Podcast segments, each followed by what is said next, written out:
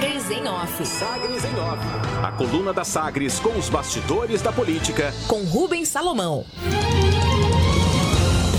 E a edição desta quinta-feira, dia 2 de dezembro de 2021, o governo condiciona a verba de ICMS a desempenho municipal em educação e saúde.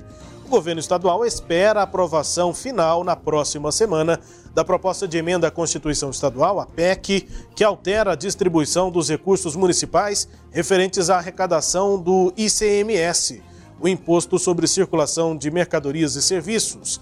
O texto constitucional atual prevê que 25% do valor recebido pelo Estado com o imposto deve ser repassado às prefeituras. E desse total, 25% de tudo que é arrecadado, 85% do bolo tem o critério econômico, ou seja, recebe mais o município onde há maior movimentação financeira.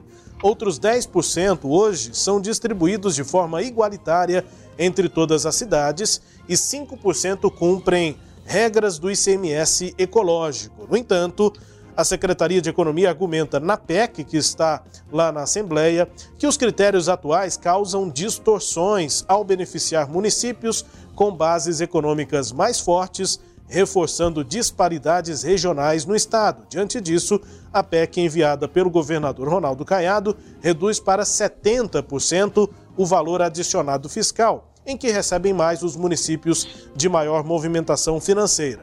O projeto APEC mantém 10% na a divisão igualitária para todos os municípios e cria novos critérios para a distribuição dos 20% restantes, de acordo com o desempenho de cada município em áreas da administração pública. Desses 20%, é, desse total, né, 10%, 10 pontos, né, com base no desempenho em educação, 7% para a saúde e o ICMS ecológico, que hoje é de 5%, sofre redução e vai para 3%, é o que está na PEC. A Secretaria de Economia ainda considera que alguns estados brasileiros, seguindo a experiência adotada no estado do Ceará e em conformidade com a atual lei do Fundeb, vem utilizando a distribuição da cota parte do ICMS como um mecanismo de incentivos visando a melhoria de indicadores municipais em algumas dimensões, notadamente a área da educação. O texto da PEC, na justificativa, ainda aponta como solução diminuir o percentual de participação do VAF, devido ao seu caráter concentrador, e implantar um sistema de compliance na apuração, de forma a que os valores estejam sujeitos ao mínimo de questionamentos. Alterações, portanto, na forma de distribuir os valores de ICMS para os municípios e na tramitação, a nova distribuição do ICMS, com base no desempenho em educação e saúde, foi alvo de emenda apresentada pelo deputado estadual Jefferson Rodrigues, do Republicanos, com assinatura de 17 deputados. Emenda apresentada em plenário na tarde desta quarta-feira. Com isso, a PEC voltou para análise da Comissão de Constituição e Justiça. Tudo às pressas, a tramitação a jato, reunião da CCJ já foi realizada ontem mesmo, depois da apresentação da emenda em plenário. Teve o deputado estadual doutor Antônio do DEM definido como relator. E ontem ainda o democrata, né, doutor Antônio, apresentou o relatório pela aprovação da emenda, mas a votação na CCJ foi impedida por pedido de vistas. Quiseram mais tempo para analisar a matéria os deputados Humberto Teófilo, do PSL, e Adriana Corse, do PT. Agilidade nessa tramitação, né? A previsão agora é que as mudanças nos repasses de ICMS aos municípios sejam votadas nesta quinta-feira, em reunião extraordinária da CCJ, depois da sessão plenária ordinária. E depois da votação na comissão, o plenário deve ser reconvocado para aprovação da PEC em primeira votação, em sessão extra do plenário. E ainda na Assembleia Legislativa, mudança. A deputada estadual Leda Borges, do PSDB, é a nova líder da oposição na Assembleia Legislativa de Goiás.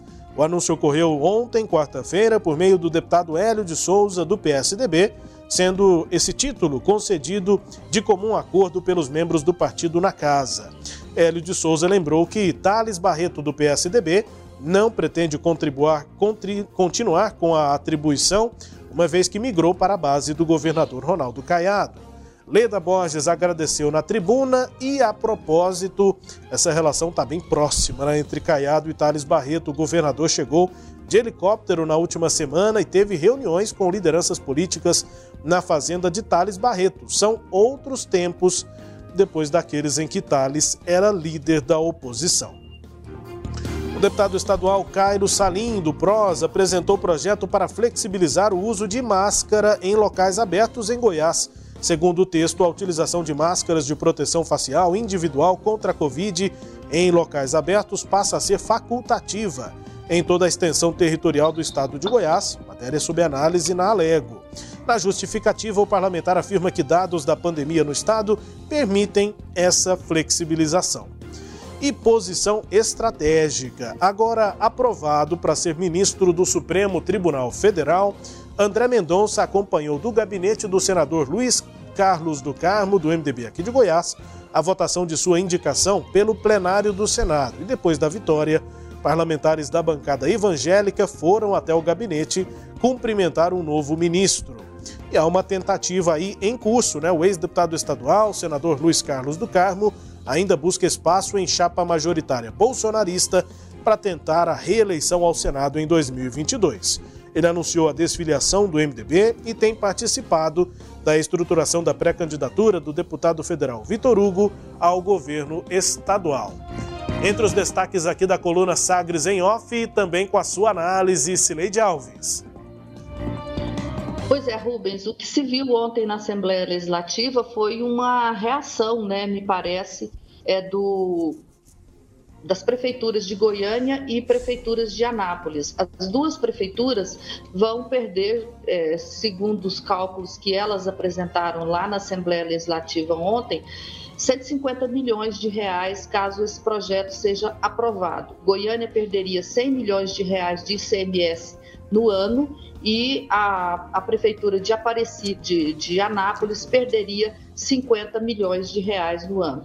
Por isso que a emenda, né, como você informou, elaborada aí em parceria pelos deputados Jefferson Rodrigues, representante da prefeitura de Goiânia, e também o deputado Hamilton Ribeiro, que é representante da Prefeitura de Anápolis. Ontem de manhã houve uma reunião na Secretaria de Economia com os, esses dois deputados, mais o Lucas Calil, e há toda uma articulação aí é, para tentar achar um ponto de convergência, já que esses municípios, em especial os dois, né, são 46 municípios ao todo que perderão recursos com essa nova sistemática de divisão do bolo do ICMS. Então há uma intensa articulação, né, por isso pedidos de vistas, é, apresentação de emendas é, que está ocorrendo lá na Assembleia Legislativa. Hoje na sessão de hoje, a gente vai saber se essas divergências continuam ou não. Se o projeto for aprovado né, lá na CCJ, pode ser sinal é, de, de, de, desembaraço. Ou não, né? Ou o governo vai bancar a si mesmo, mesmo que não consiga achar esse consenso. Mas é a reação, em especial, desses dois municípios, Rubens. Destaques de hoje da coluna Sagres em Off, também com análise de Cileide Alves. A coluna que também é podcast, está no Deezer, no Spotify, no SoundCloud e nos tocadores do Google e da Apple, com todo o conteúdo no sagresonline.com.br. Sagres em Off. Sagres em Off. A coluna multimídia. Acompanhe ao longo do dia as atualizações no www.sagresonline.com.br. Sagres em Off.